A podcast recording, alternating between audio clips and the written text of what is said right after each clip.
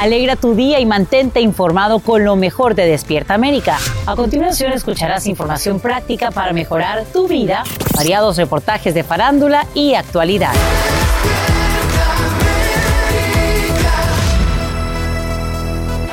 Familia, esto es Despierta América, ya lo escucharon en la canción, pero ahora en español.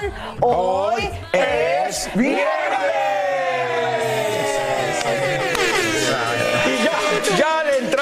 Con todo al fin de semana y por eso hemos preparado un show que no te puedes perder en viernes. Así que listos para el fin de semana. Listos, paparrín. Sí, tenemos lo que le gusta a los señores. En vivo desde un show de autos estamos en Chicago con lo último de la industria automovilística. Oigan, y si de autos hablamos, hoy le vamos a presentar desde nuestro patio el carro más rápido del mundo. Es Bueno, impresionante y, lo que cuesta, Y yo creo papá. que el más caro también. Cuatro millones. ¿Para qué? No me, la- no me digas. no, no. Ay, Dios mío, así que bueno, ya lo saben. 750 mil. No se enojen. Vamos a matar sus- 99 centavos. Exacto. Así que ya lo saben, quédense con nosotros que bueno, les prometemos que no se van a arrepentir. Así es, y bueno, también nos tenemos que actualizar con las noticias, Sacha, porque Europa está en llamas. Que si que vamos a arrancar con esto. Hace instantes el secretario de Estado Anthony Blinken dice que Rusia sigue desplegando tropas en la frontera ucraniana y que la invasión puede empezar en cualquier momento, incluso durante los Juegos Olímpicos de invierno en China. Esto luego que el presidente Biden pidiera a los estadounidenses que salgan de Ucrania para evitar una presunta evacuación bajo fuego cruzado con los rusos. El mandatario descarta enviar fuerzas para rescatar al personal norteamericano en caso de una acción militar. Y también despertamos atentos al incendio forestal que estalla en pleno invierno cerca de una zona residencial en California. Por aire y tierra, cientos de bomberos tratan de sofocar el fuego Emerald que amenaza con calcinar viviendas y provoca la evacuación de comunidades enteras. Nos vamos en vivo hasta Los Ángeles con Romy de Frías, quien nos dice cuál es el gran temor de quienes viven en el estado dorado. Romy, muy buenos días, cuéntanos. Así es, Sasha, muy buenos días. Y bueno, aunque todo está calmado en estos momentos, residentes del área vivieron horas de mucha tensión. Aproximadamente las últimas 24 horas, eh, los bomberos en esta área han estado trabajando arduamente para controlar este incendio que empezó aproximadamente a las 4 de la mañana en el área de Emerald Bay, en la ciudad de Laguna Beach, justo muy, muy cerca de la costa del Pacífico. Y por eso esta autopista Pacific Highway tuvo que ser clausurada por el incendio. Eh, Hasta el momento han quemado 145 acres y las autoridades dicen que han podido controlar el incendio en un 20%, pero las autoridades dicen que lo más importante es que como es el único incendio en este momento en el estado de California, tienen todos los recursos disponibles para poder controlarlo. Vimos cuatro tanques cisternas que llegaron de inmediato, varios aviones que también llegaron para poder atacar este incendio desde, eh, desde el suelo y bueno, también desde el aire. Bueno, como dice el bombero, ya no tenemos una temporada de incendio en el estado de California, tenemos un año de incendios y es que bueno, como escucharon y mencionamos el día de ayer, estamos en medio de una ola de calor intensa donde se están viendo temperaturas de hasta 90 grados. Quiero recalcar que varios de los residentes que fueron evacuados ya han podido regresar a sus hogares, pero deben de estar en alerta. Eso es toda la información que les tengo desde Los Ángeles, California. Romy de Frías, regreso con ustedes al estudio. Feliz viernes. Gracias, Romy. Feliz viernes para ti. Y en instantes también nuestro meteorólogo Albert Martínez nos aclara qué le espera a esa región en términos del tiempo hoy día. Y también está que arde la protesta masiva de camioneros que bloquean un punto clave de la frontera entre Canadá y Estados Unidos. Ahora mismo, la administración Biden hace un llamado de urgencia para que el gobierno del país vecino resuelva este conflicto que ya paraliza la producción de empresas y sube los precios de todo. Saludamos en vivo a la Angélica González, quien nos tiene los detalles de esta noticia que nos afecta en el bolsillo. Adelante, Eli. Pues mi querida Carla y amigos, esto es muy importante y la situación es la siguiente. La protesta la adelantan los camioneros que están en contra de los mandatos de vacunación impuestos por Canadá, lo que ha forzado a las autoridades a cerrar un puente común entre ambos países llamado El Embajador, que une Detroit con Windsor en Ontario. Y para quienes no saben, esa es una vía crucial para trasladar piezas de automóviles y otros suministros. ¿Cuál es la consecuencia inmediata? Bueno, que las empresas de automóviles se han visto obligadas a reducir y en algunos casos a detener su producción por completo. El alcalde de Windsor reacciona de forma contundente y trata ahora de que una orden judicial permita que la policía intervenga y ponga fin a este bloqueo. Esto decía hace unas horas. They are blocking off and choking the economies of both the United States and Canada.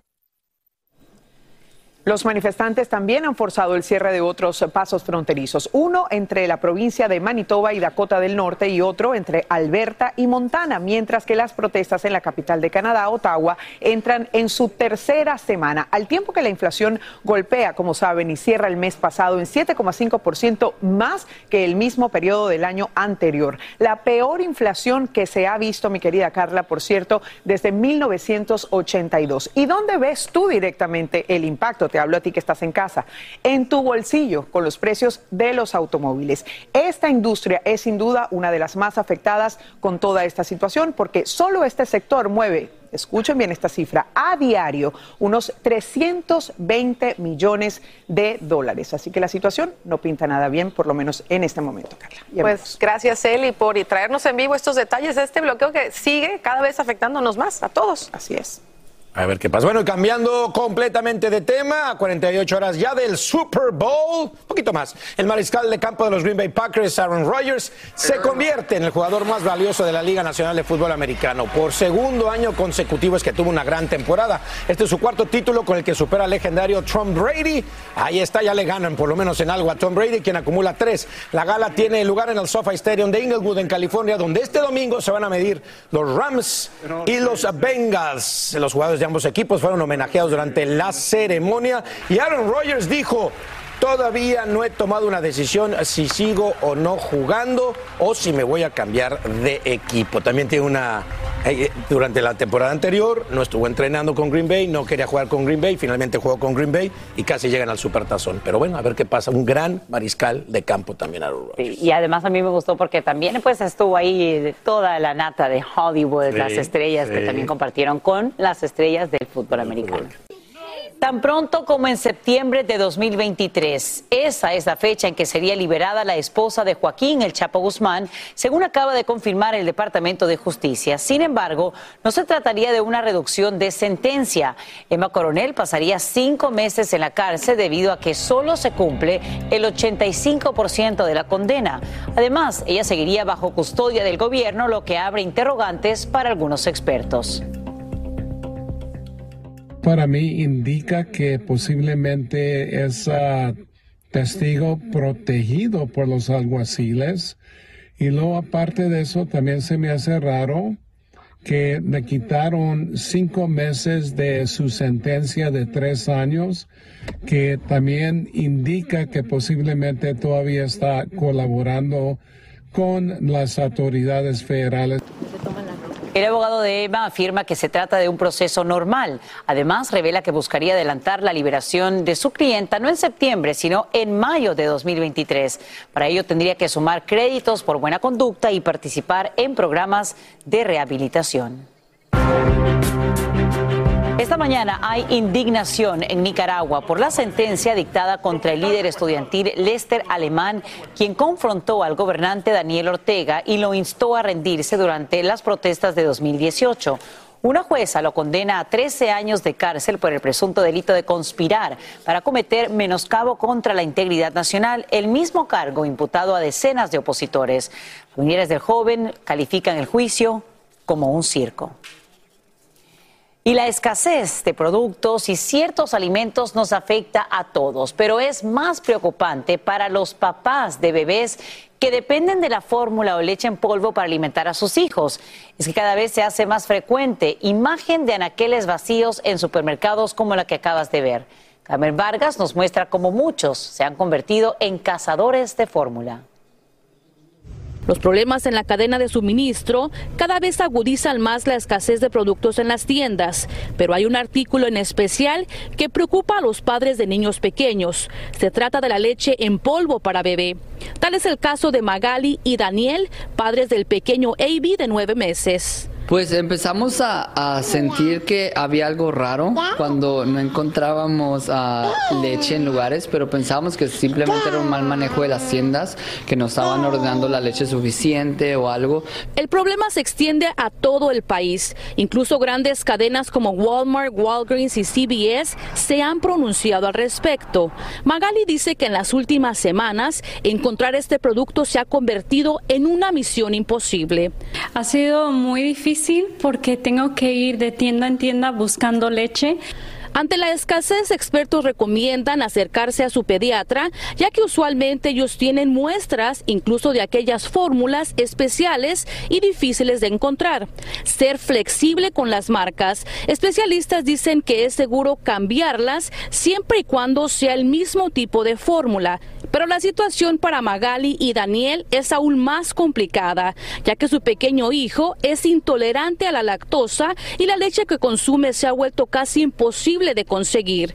Cuando ya has agotado todas las posibilidades y no encuentras la fórmula que toma tu bebé, ¿qué has hecho? Ah, le he dado leche de galón, pero sí le causan problemas en el estómago como gases y diarrea. Pero si no encuentro leche, yo tengo que alimentarlo de alguna forma. Evite poner el bienestar de su hijo en peligro. No trate de crear su propia fórmula en casa. No diluya la fórmula el más agua de la recomendada, ya que podría causar desequilibrios nutricionales en el bebé y provocar problemas de salud. En Chicago, Illinois, Carmen Vargas, Univisión.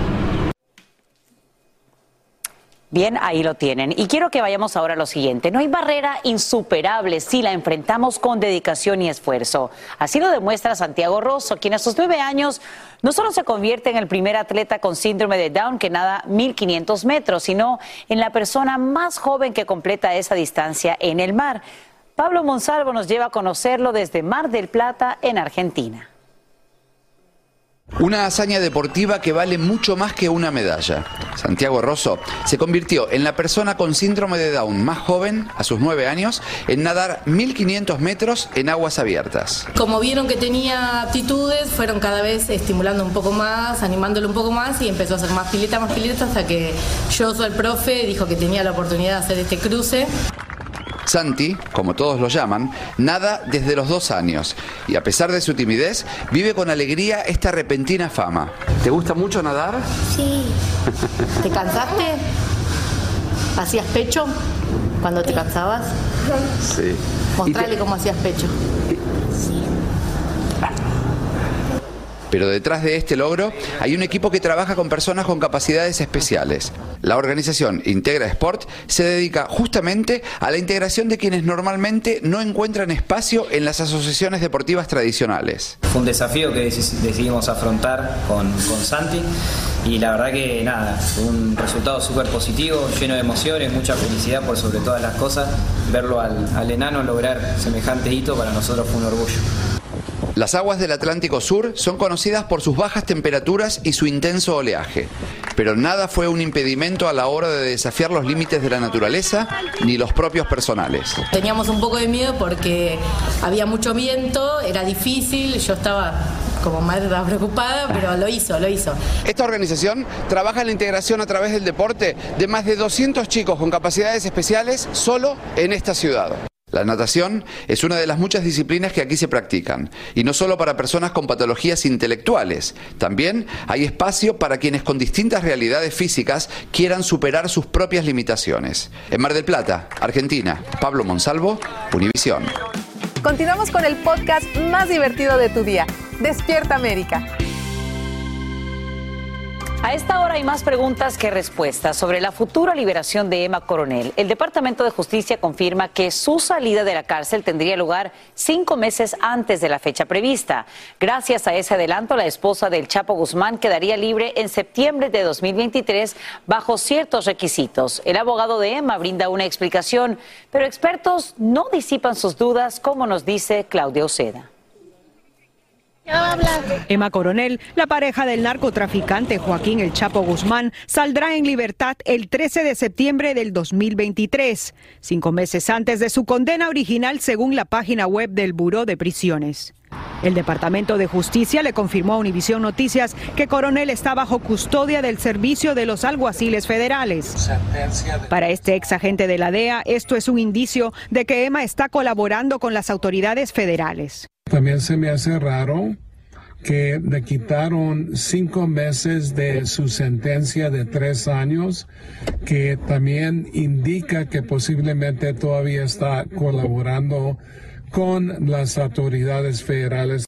Pero el abogado de coronel Jeffrey Lichman afirmó que es un proceso normal y quiere que su clienta salga libre mucho antes, es decir, no en septiembre, sino en mayo del 2023. Nos dijo, las sentencias se cumplen en 85%, de modo que una sentencia de 36 meses significa que ella tiene que cumplir 30 meses y 6 días. Eso tampoco refleja confinamiento en casa o en una casa de transición por el último 10%. Así es que ella saldrá de prisión hacia mayo del 2023. A la madre de gemelas la sentenciaron en la capital en noviembre a tres años de prisión por delitos de conspiración para distribuir drogas y lavar millones de dólares que ilícitamente obtuvo su marido.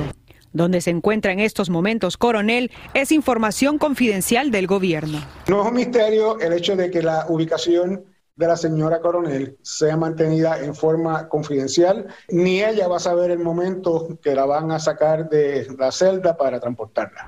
En Alexandria, Virginia, Claudio Seda, Univisa.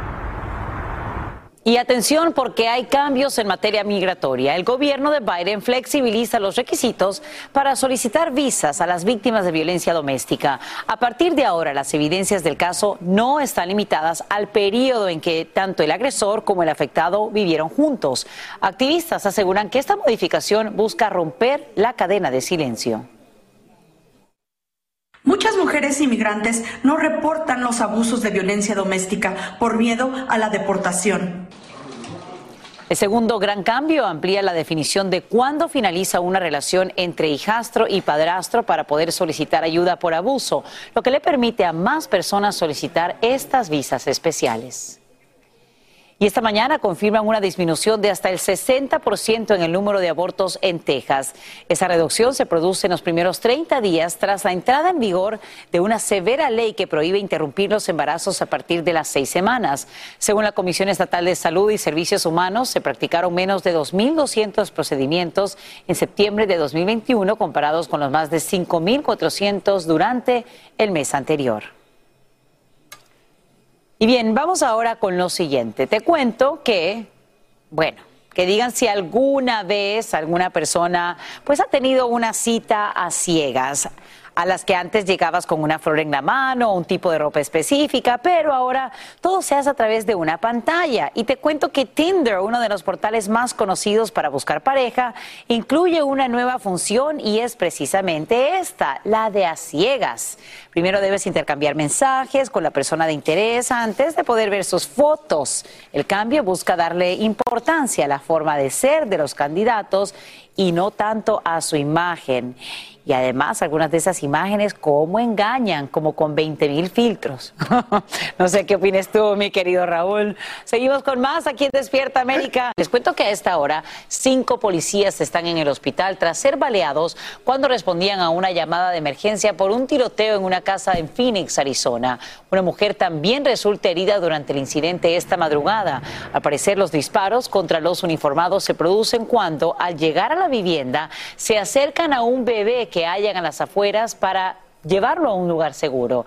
El infante estaría fuera de peligro. Y vuelve a ocurrir. El gremio periodístico amanece de luto en México por el asesinato en Oaxaca de Ever López Vázquez, que dirigía el portal de Internet Noticias Web. Autoridades confirman el arresto de al menos dos sospechosos en conexión con el crimen. En vivo desde Ciudad de México, Eduardo Meléndez tiene los detalles. Adelante, Eduardo. Esto ya es indignante y nadie hace nada.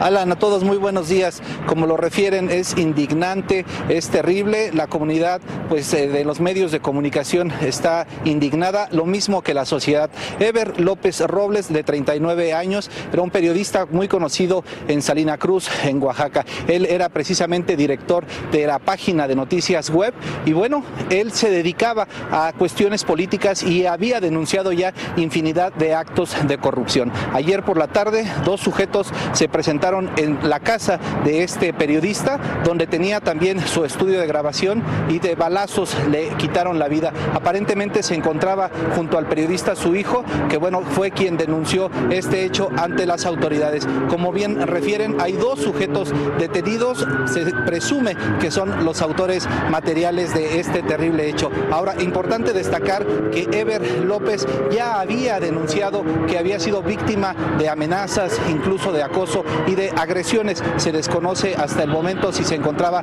bajo la protección del gobierno federal, pues una protección que a todas luces no ha servido ya que es el quinto comunicador asesinado en lo que va de este año 2022. Es la información desde la Ciudad de México. Don Meléndez, agradecemos por brindarnos estos nuevos detalles en vivo.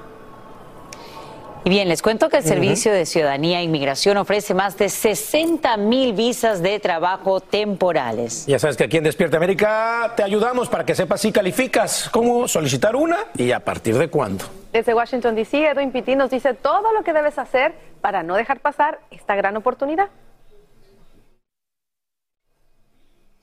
Así es que tal, muy buenos días. Muy pronto las personas que quieran venir a trabajar a los Estados Unidos podrán lograrlo gracias a un periodo de inscripción para visas especiales que ha aprobado el Departamento de Seguridad Nacional. Así que si le interesa, busque lápiz y papel que aquí le vamos a contar exactamente lo que necesita. El Servicio de Ciudadanía e Inmigración de Estados Unidos anuncia la disponibilidad de 65 mil visas temporales de trabajo H1B bajo la H1, la persona tiene que tener ya sea experiencia equivalente a un nivel profesional o tener un título de universidad cualificaciones profesionales. Toma nota, la registración será electrónica del primero al 18 de marzo, pero primero tienes que abrir una cuenta y registrarte en uscis.gov diagonal ES. La visa H1 es de 3 a 6 años el tiempo que dura con la visa H1B puedes traer contigo a Estados Unidos a tu cónyuge e hijos menores de 21 años, pero para obtenerla debe haber pocos trabajadores capacitados en Estados Unidos. La contratación debe ser temporal y la convocatoria será por temporada. Y entre los requisitos están tener una oferta de trabajo en Estados Unidos, comprobar tus habilidades, asegurar el regreso a tu país antes que expire la visa y pagar la tarifa de solicitud. USCIS también anunció que hay 20.000 visas H2B dirigidas para trabajadores agrícolas. La persona no necesita más que un equivalente de high school o dos años de experiencia. En la página de USCIS, los empleadores también pueden notificar al gobierno de los trabajos que tengan disponibles. La visa H2 dura un año, pero la puede renovar hasta tres años. Como cualquier trámite migratorio, el proceso podría tener algún tipo de traba, por eso es importante que en todo momento consulte con un abogado de inmigración. Soy Edwin Pitti reportando desde Washington, D.C. Regreso con ustedes al estudio. Gracias, Edwin. Aprovechar esa gran oportunidad, ¿no? Así es. Te tengo noticias de Mon Laferte, que, bueno, ustedes saben que es una grande. Dio a conocer que ya es mamá. Sí. Se une al club de los padres, la Eso. chilena. Este jueves dio a luz a este hermoso niño, se llama Joel, que es el nombre también de su papá. Eso, y tanto el bebé como la madre se encuentran en perfecto estado de salud. Como era de esperarse, los fans han reaccionado, han reaccionado emocionados ante la noticia, aunque Mon Laferte no ha ofrecido más detalles sobre el parto. Mira, Willy, ese saco para una alfombra roja te quedaría bien a ti. Está increíble. Oigan, y también vale la pena mencionar que la actriz llevaba un año tratando de ser madre hasta que por fin se concedió. La Qué cantante, Ay, porque la verdad, lindo. eh, eh, yo le acabo de decir a Carlitos, tenías que entrar en Despierta América para, para convertirte en papá. 100%, lo tengo muy claro, amigo. Aquí se me metió el, el- el gen de papá. Y me dejaste Sí. sola en este club de... Pero bueno, felicidades a esta nueva mamá que se une a nosotros. Estoy seguro que traerá muchas canciones de maternidad. ahora, ¿no? Sí, va a estar muy interesante verla ahora en esa nueva Qué faceta. padre. Y bueno, cambiando de tema, por otro lado, uno de los icónicos más emblema, uno de los íconos, perdón, más emblemáticos del rock a nivel mundial, el guitarrista del grupo Guns N' Roses, Slash, estrena hoy un nuevo álbum llamado 4, 4. Y también lanza una guitarra espectacular de colección. Escuchemos. A ver.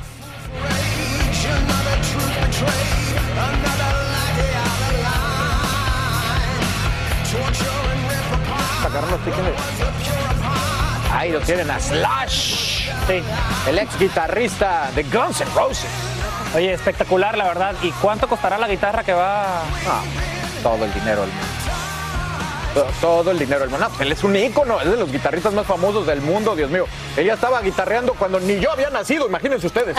Sí, de verdad, increíble. Y ese sombrero, Hoy ha sido, hoy ha sido un show de puros íconos, ¿no? Porque. Slash y más adelante Sting con Sí, Raúl. sí, sí. Y, me- y me da tiempo para esta, porque oigan, qué locura esto de Bad Bunny. No, no sé si han visto lo que es adquirir un boleto. Yo vi hasta un meme. Si su hijo quiere un boleto de Bad Bunny, consígueselo y déjenlo ahí. Déjenlo ahí en el Carlitos, yo lo estoy viviendo. eh, él se va a presentar en el Estadio Azteca en la Ciudad de México y abrió fecha el 9 de diciembre. Y la verdad era, yo cuando me metí a comprar el ticket me dieron el número 298 mil en línea de espera. Tuvo que abrir otro concierto para el 10 de, de diciembre y también está igual. O sea, son ¡Qué más de 300 mil personas esperando por esto. Yo lo estoy viviendo y estoy ahí todo el tiempo en la página donde se compran los boletos para lograr comprarlo. Esto es un fenómeno. Y yo estoy esperando que William los compre para que me venda y me invite. Eh, la- de verdad Porque que yo sí. no puedo esperar 300 mil personas para comprar un Yo lo hablé con amigos allá. Bad Bunny hoy en día es un fenómeno tipo, pues, no, no- Michael Jackson. Michael Jackson hacía Bueno, eso. o sea, Mira, vendía- escucha esto. Un joven, quien expuso su caso en TikTok, el que tú estás exponiendo, decidió vender su carro para poder comprar un boleto y así poder ver a Bad Bunny. Al final no le salieron las cosas como esperaba y es que luego de vender su carro y despedirse de él, bueno, consiguió el dinero que necesitaba y le pasó lo que a ti. No había boletos. Y también abrieron un, un grupo de, de muchachas, abrieron un Facebook en la Ciudad de México para ver si pueden contratar a Bad Bunny Ah. totalmente en privado. Ah, bueno. Entonces estaban calculando que eh, son como dos mil pesos al día que le tienen que dar a, a este, a este, al cochinito, ¿no? Para, Sí, echarle el dinero. hasta entonces. No, bueno, para, poder contratarlo, pero la verdad es una furia lo que es Bad Bunny Sí. en la Ciudad de México, bueno, en todo México, en todo el mundo. buena onda. Wow. Ahí lo tienen, así que para todos los mexicanos, Bad Bunny, baby. Quedé tan tengo palabras. Qué buena onda. Felicidades, Bad Bunny. Ya regresamos, vamos a una pausa, seguimos con más. Y quien no vive para servir, no sirve para vivir. Una frase que cobra vigencia con acciones como la de un artista de cejas, quien celebra el éxito de su emprendimiento regalándole este servicio a pacientes con cáncer. Y en vivo desde Miami, en Angélica González nos habla de Dono Mis Cejas, un evento lleno de amor y de gran importancia social. Si la palabra cáncer tuviera color, seguramente estaría asociado a algo oscuro. Es terrorífico, es algo que tú no esperas, es algo que tú no piensas que te va a tocar a ti, que, que te impacta, que te cambia tu vida. María tiene siete años luchando contra uno, primero de mamas y ahora de piel. Ella entiende bien por qué la señora Blanca al escuchar esa palabra solo quería morirme. O sea, no sentir las cosas de la quimioterapia. Un tratamiento inevitable. A ella le diagnosticaron metástasis. A Mirla ya le hicieron mastectomía radical. Aún no se acostumbra. Eso todavía, mm, todavía está en un proceso porque no me siento femenina, como quien dice, porque me hace falta esto. Y entonces lo que veo al espejo no me gusta. Ese sentimiento es justamente lo que motivó a Karen Pava a crear Dono Mis Cejas, un evento anual con ayuda de patrocinantes como este para celebrar la vida, haciéndole las cejas a mujeres que necesitan recuperar su autoestima después de tratarse contra el cáncer. Esa es la mayor gratificación, ver esos cambios que llegan de repente apagadas, como grises, y se van como llenas de colores, sonrisa, esperanza. En 2019 conocimos a Juliana, quien después de un largo tratamiento, una recaída, trasplante de médula y hasta un matrimonio, vuelve para dar su testimonio. Pues veo personas que tienen ganas de seguir adelante, de luchar con la enfermedad y pues que Dios les da mucha fortaleza, entonces eso como que me, me llena también de vitalidad. Decenas de mujeres llegan a este estudio de belleza donde la vergüenza queda a un lado. Sí, claro. y abunda el agradecimiento. Esto me llena estar alrededor de tanta gente positiva y entonces uno se siente feliz. Eso ayuda a muchas personas que, que perdieron todo. Todo menos las ganas de vivir. Que eres hermosa, que eres una rosa, que todavía Dios tiene propósito contigo. Un propósito que para Karen es simplemente servir, aunque en el camino haya tenido que despedirse para siempre de al menos 25 de ellas. Cuando nos llegan las cartas de sus familiares diciendo que después de este día eh, las personas volvieron como que a su color, que disfrutaron. Quienes siguen luchando lo valoran aún más. Uno le da gracias a Dios de ver que uno que, que- hay tanta gente bondadosa y amorosa todavía en, en esta, en, en el mundo, a pesar de, de tanta maldad. Así es, en las seis jornadas de Dono Mis Cejas que se han realizado hasta ahora se han atendido por lo menos 120 mujeres. Pero esta atención no se hace solamente en esa jornada, sino durante todo el año, Sacha. Aquella persona que viva por aquí en Miami o que venga de otra ciudad, inclusive puede llegar al estudio aquí en Coral Gables y si tiene cáncer o incluso niños que tengan alopecia pueden ser tratados e irse con unas cejas nuevas. Aquí van a ser atendidos completamente gratis y además con muchísimo amor. Tú lo sabes bien, Sacha, que servir es la mejor forma de dar las gracias. Regreso contigo. Y qué manera de servir, por supuesto. Te agradecemos, Angélica González, por brindarnos esta historia de apoyo para quienes lo necesitan. Y bien, ahora quiero contarte lo que debes saber para que luzcas como un experto durante el Super Bowl. Los Rams de Los Ángeles son los favoritos a ganar y la última vez que salieron victoriosos fue en 2000, mientras que los Bengals de Cincinnati nunca han ganado un supertazón. Y como dato curioso, fíjate que ambos equipos anotaron exactamente 460 puntos durante la temporada regular. Y presta atención a los uniformes que ambas franquicias usarán este domingo. Ojo en los colores porque los Rams no usarán su tradicional camiseta azul, sino más bien blanca y los Bengals color negra. Ahora bien, equipos con camiseta blanca ganaron 14 de los últimos 17 Super Bowls. Vamos a ver si también se cumple en esta oportunidad.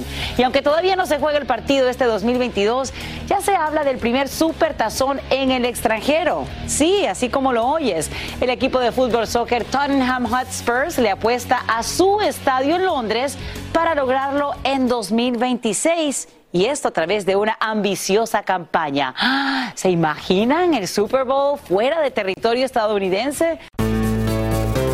Este es el show que le pone alegría, esperanza y buenas vibras a tu día. Mantente informado con lo mejor de Despierta América. A continuación, escucharás información práctica para mejorar tu vida, variados reportajes de farándula y actualidad. Desde ya preparamos nuestros corazoncitos para el día de San Valentín. Un sondeo señala que quienes llevan más de dos años casados invertirán cerca de 175 dólares, mientras que quienes están comprometidos lanzarán la casa por la ventana con más de 300 dólares.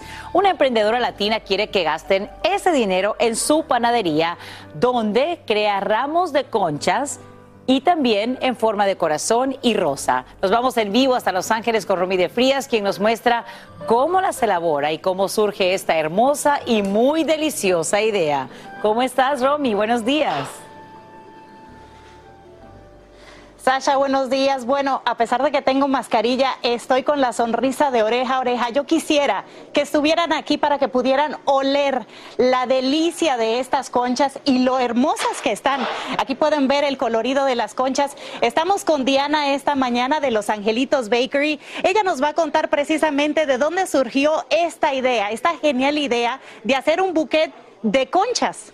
Um, buenos días. So, estaba algo que estamos pensando que podemos hacer algo diferente para los clientes, para la comunidad, que pueden dar a su abuela, a su mamá, um, a su novia, a su. So, estamos pensando y pues tenemos las rosas y estampilla de corazón también, de bread stamps. Y es algo muy especial, muy diferente, pero todavía tiene la cultura mexicana.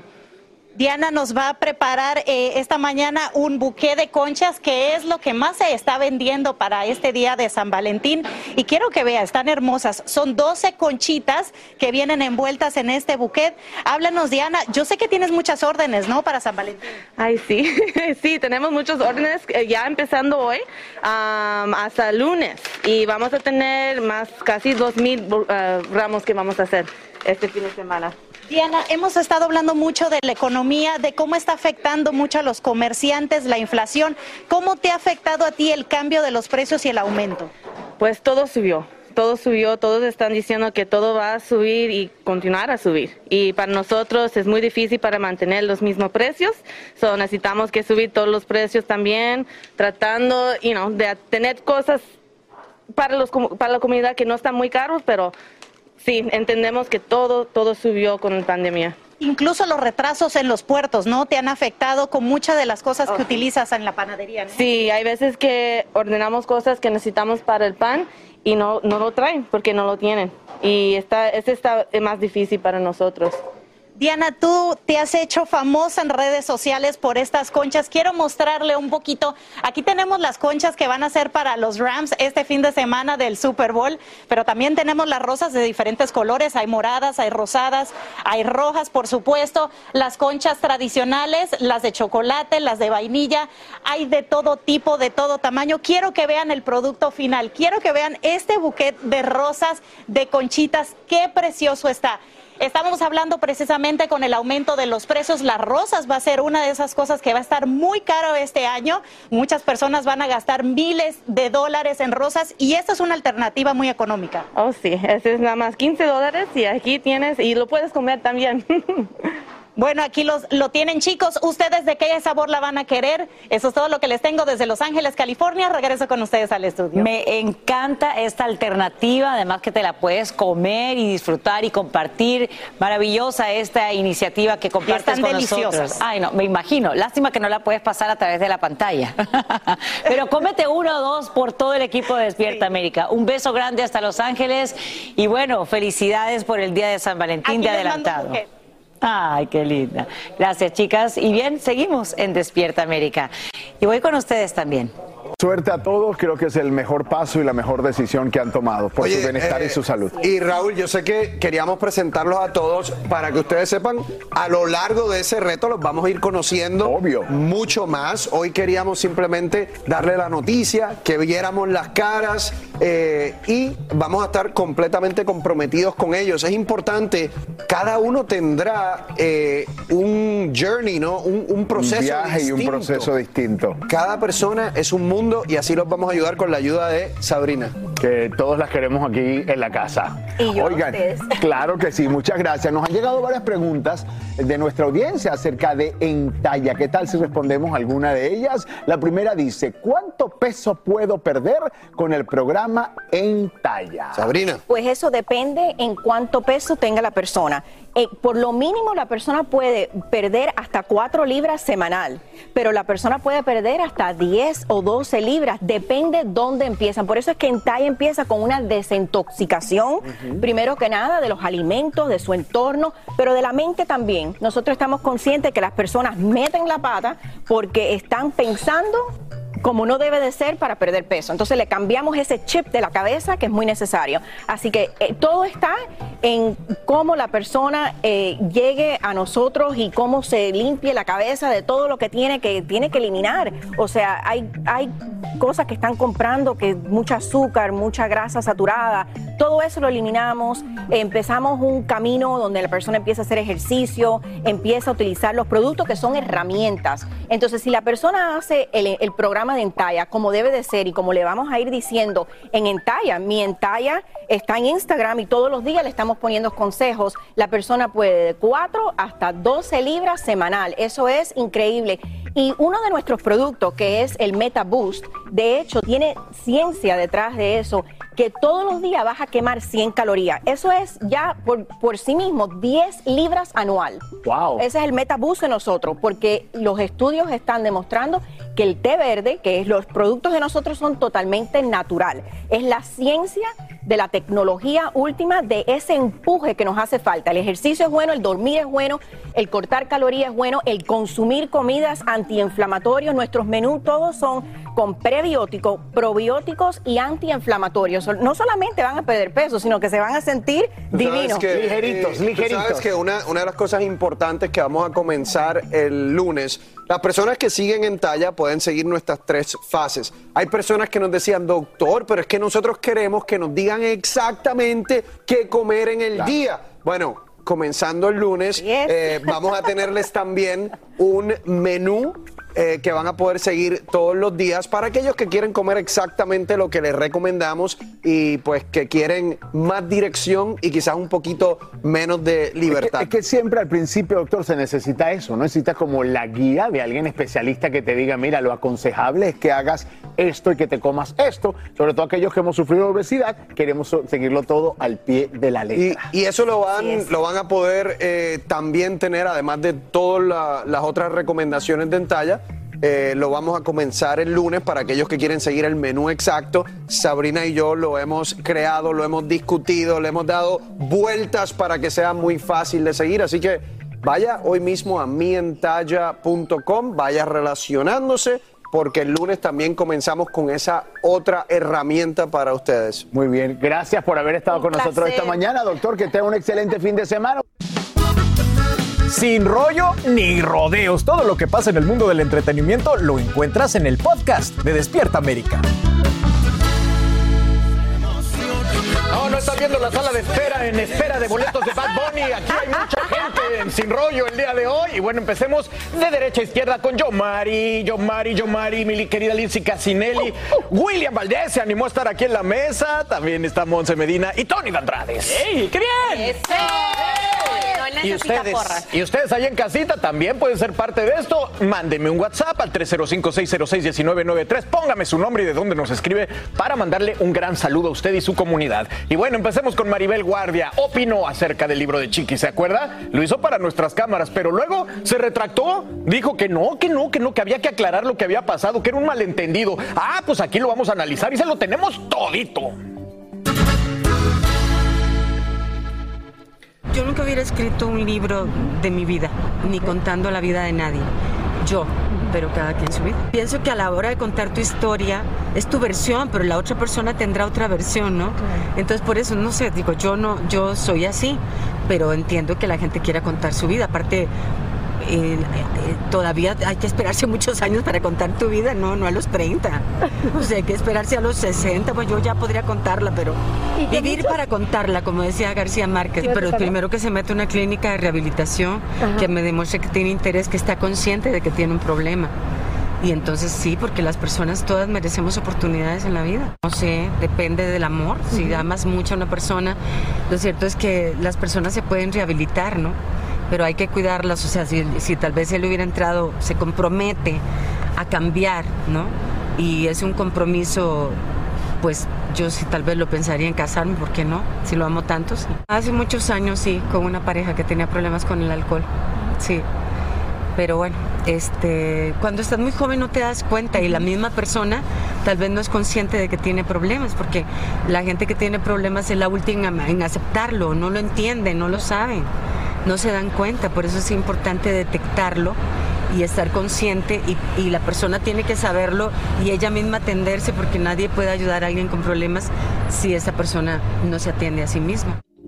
Bueno, ahí tiene a Maribel, que la verdad muy amablemente comentó de todo esto, pero se retractó y justamente lo hizo con una fotografía de ella junto a Chiquis, en donde también escribió en su cuenta de Instagram, estoy aquí con mi preciosa amiga y la están viendo, Chiquis. Hubo un malentendido de una entrevista que me hicieron, escribe ella. Yo quiero a esta niña y siempre la he defendido, me parece una mujer valiente, trabajadora, exitosa, como su adorada mamá, le deseo mucho éxito con el nuevo libro que está lanzando. Y después de hablar con ella y explicarme parte del contenido, ya muero por leerlo. Después de escuchar todo, ¿dónde, ¿dónde estuvo el malentendido? Mi querido William, tú acabas de oír todo lo que dijo Maribel Guardia. Ah, Es muy claro. Sí, yo creo que fue muy su opinión y creo que también la prensa fue la culpable de malentender todo esto, pero la verdad, yo no vi nada malo que dice Maribel.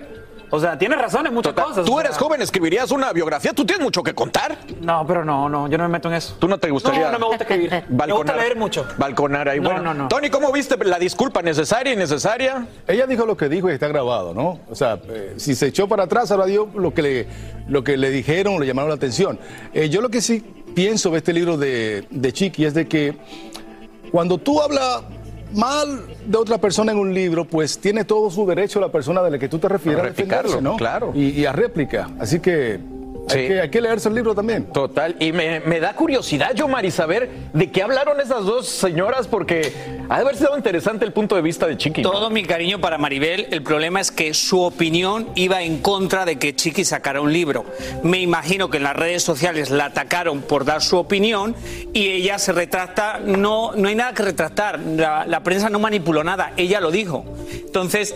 A veces yo doy una opinión que va en contra de otra cosa. Por ejemplo, yo saqué un libro y yo no hablé de nadie, pero a mí me parece muy bien que la gente lo haga. Entonces, bueno, pues se retractó. Creo que no esperaba la reacción de la gente y el ataque de la gente que ama a Chiquis contra ella. Sí, sí. Palabra clave aquí, coherencia. No puedes estar bien con Dios y con el diablo. Tú tienes tu opinión y eso no quiere decir que estés en contra de Chiqui. Decir que no te parece que a los 30 años tienes que sacar un libro porque quizás no tienes mucho que contar, no quiere decir que estás hablando mal de Chiqui.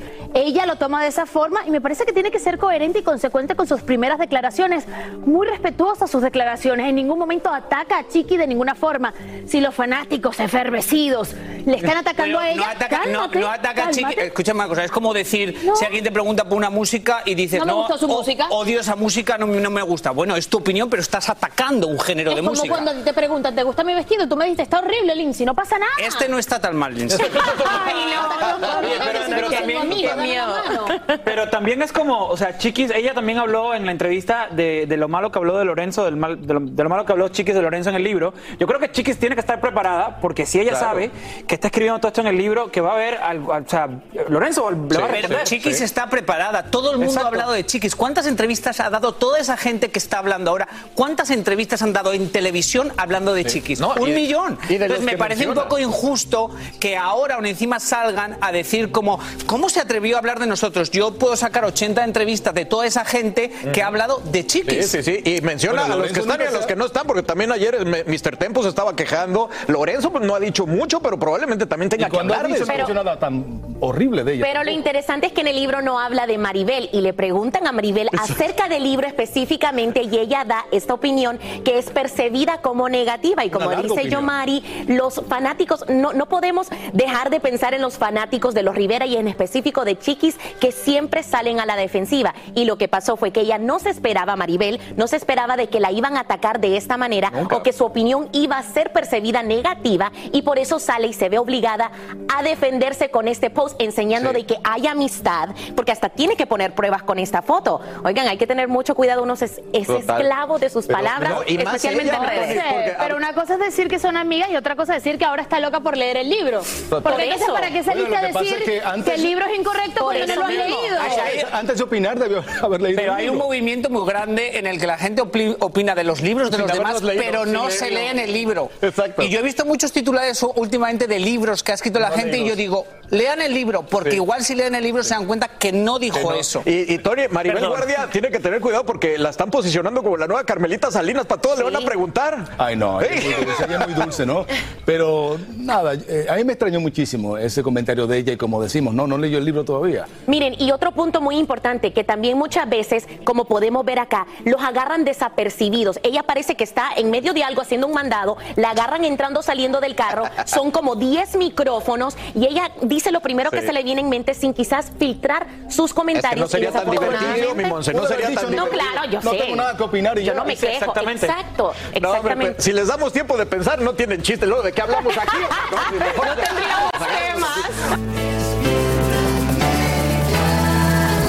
Así termina el episodio de hoy del podcast de Despierta América. Síguenos en Euforia, compártelo con otros, públicalo en redes sociales y déjanos una reseña. Como siempre, gracias por escucharnos.